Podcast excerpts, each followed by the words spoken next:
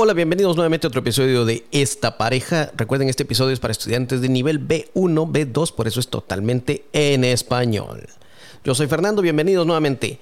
Hoy voy a hablar acerca de algo que nos han preguntado muchas veces a los extranjeros, a los latinos, algo que una vez un compañero en la universidad, un compañero taiwanés, un amigo, una vez me dijo, nosotros lo que admiramos de ustedes, los extranjeros, es que cuando hablan o cuando van a dar una presentación, lo pueden dar con total independencia de pensamiento. Yo me quedé por un momento, ¿cómo así? ¿De qué me estás hablando de independencia de pensamiento? Sí, me dijo. Ustedes cuando pasan pueden hablar fluidamente, pueden expresar sus ideas, en cambio nosotros tenemos que memorizar lo que vamos a decir, practicamos lo que vamos a hacer en una presentación y nos dedicamos a memorizar y todo lo que decimos es de memoria si nos interrumpen o si nos hacen una pregunta diferente o si alguien dice algo diferente, nos perdemos. Hasta aquí que me quedo con ese punto y digo, ¿será cierto esto? ¿Será cierto en verdad que la mayoría de taiwaneses memorizan? Yo he conocido personas taiwaneses muy buenos para dar presentaciones que no memorizan y, estoy consciente de ello, no lo hacen. Mas sin embargo también estoy consciente de que hay muchas personas que sí lo hacen. Por ejemplo, eh, la esposa de un amigo mío una vez me dijo, yo practico lo que voy a decir en una presentación. Yo lo memorizo todo. Incluso hasta los chistes que voy a decir, lo memorizo. Así que yo me sorprendí con eh, su esposo y yo le dijimos, pues nosotros nunca memorizamos todo lo que vamos a decir. Incluso los chistes muchos nos salen naturales en ese momento. Así que en este, lo que voy a hacer en este momento es, voy a romper este mito. Muchos piensan que nosotros no memorizamos. La verdad es que sí, hay mucha gente en Latinoamérica que antes de hacer una presentación memoriza todo lo que va a decir. Sí, así como lo estás oyendo. Es cierto, eso de que no memorizamos es un mito. Sí, muchas personas memorizan, al igual que en Taiwán, somos prácticamente iguales culturalmente en ese aspecto. Memorizan, las personas memorizan, tienden a hacerlo porque si no se pierden. Así que no creas que no lo hacemos, sí, somos iguales, igual que los taiwaneses. Yo no veo esto tan, tan exagerado ni tan malo, lo veo como algo normal. Esto no depende si eres extranjero o taiwanés, esto depende de la personalidad de cada uno. Por ejemplo, hay quienes tienen más facilidad de palabra para expresarse, para improvisar, para contar chistes, incluso chistes que salgan en ese momento. Pero hay personas que en verdad necesitan pensar mucho necesitan analizar, necesitan ponerse a escribir, necesitan, incluso necesitan hacer una presentación de PowerPoint para saber qué es lo que van a decir. Conozco personas que pueden hablarte muy bien durante 30, 40 minutos, una hora, sin utilizar un PowerPoint. Y estas personas lo que dicen es unos papelitos, llevan sus papelitos, los ponen sobre un, sobre un atril y sobre eso están hablando. Hay otras personas que en vez de usar esto, en vez de usar papelitos para no tener nada en la mano, lo que hacen es usar un PowerPoint y sobre eso se van guiando. Pero también existen aquellos que sin necesidad de usar nada lo pueden hacer y empiezan a hablar de corrido.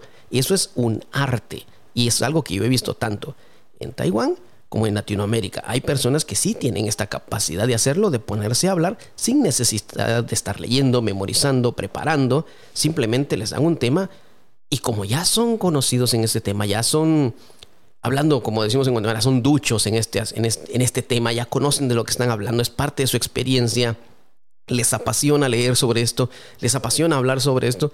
Entonces, cuando lo tienen que comunicar, lo expresan, les sale del corazón, les salen muchas cosas, les vienen muchas cosas a la mente y pueden hablar de ello sin necesidad de estar leyendo, sin necesidad de preparar, porque ya les sale natural.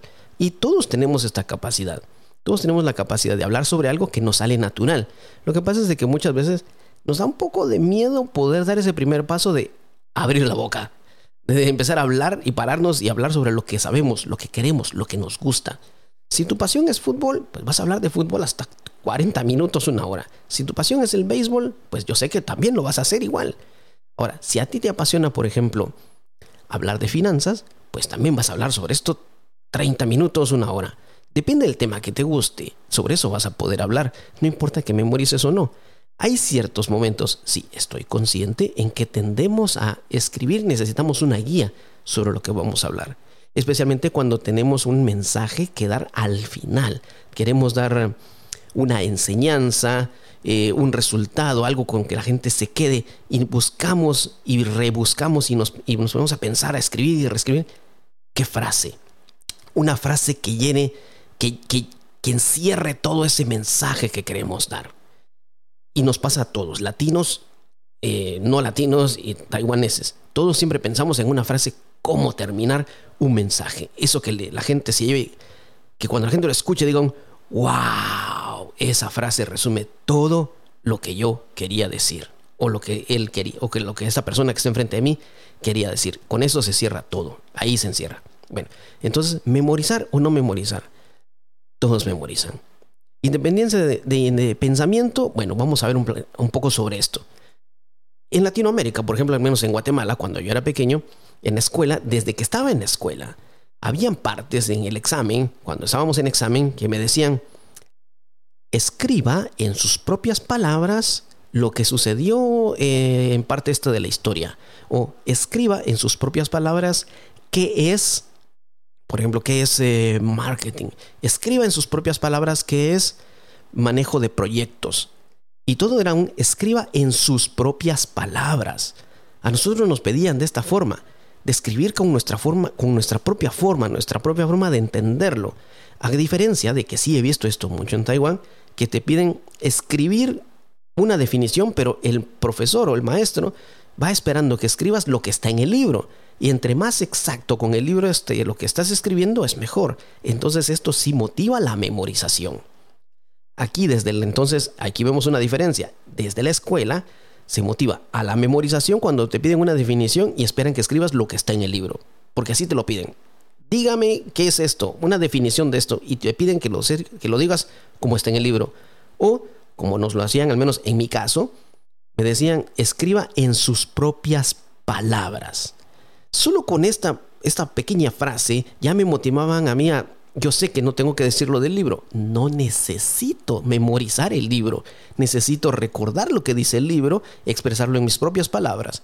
Palabras más, palabras menos, exacto, no tiene nada que ver. Lo importante en este caso era saber si yo entendía o recordaba lo que estaba ahí si yo entendía el mensaje, cuál era la idea principal de esa definición, no tanto si podía memorizar o no.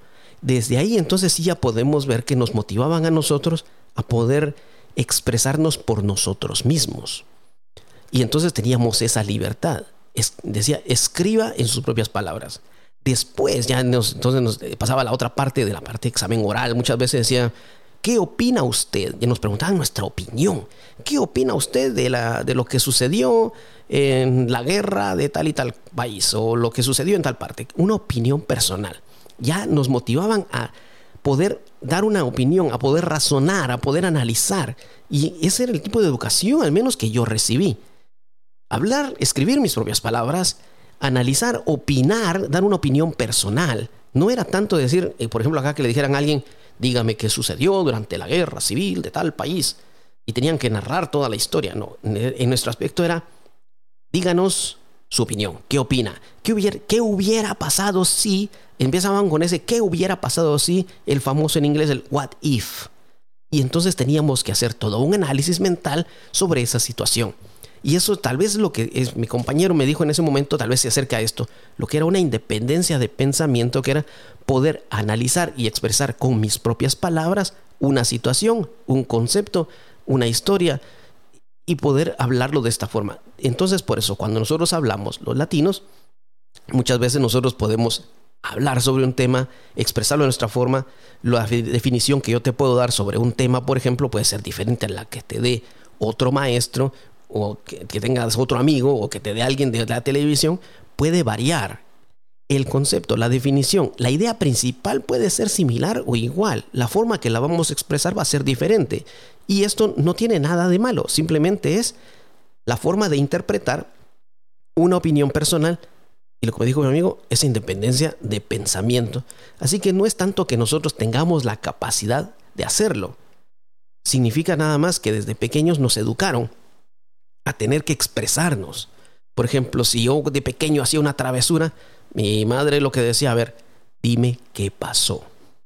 Entonces yo tenía que contarle a mi madre que no, que él vino el niño, estábamos jugando y él de repente peleó o lo que sea. Yo tenía que contar mi versión.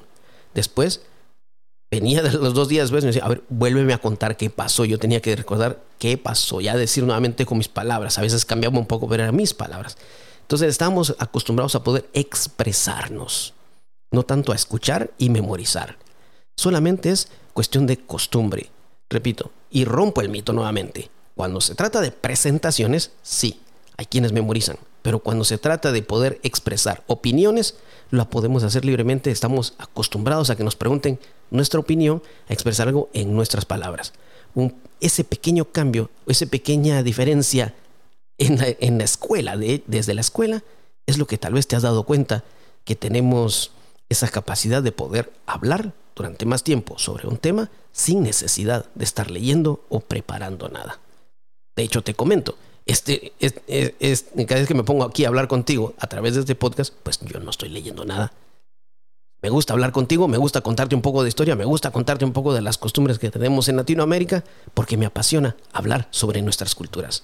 Me gusta analizar las culturas y me gusta aprender de otras culturas. Ese es el episodio de hoy. Recuerda, este episodio ha sido especialmente para estudiantes de nivel B1, B2 de español, de esta pareja. Nos vemos en el siguiente episodio. Adiós.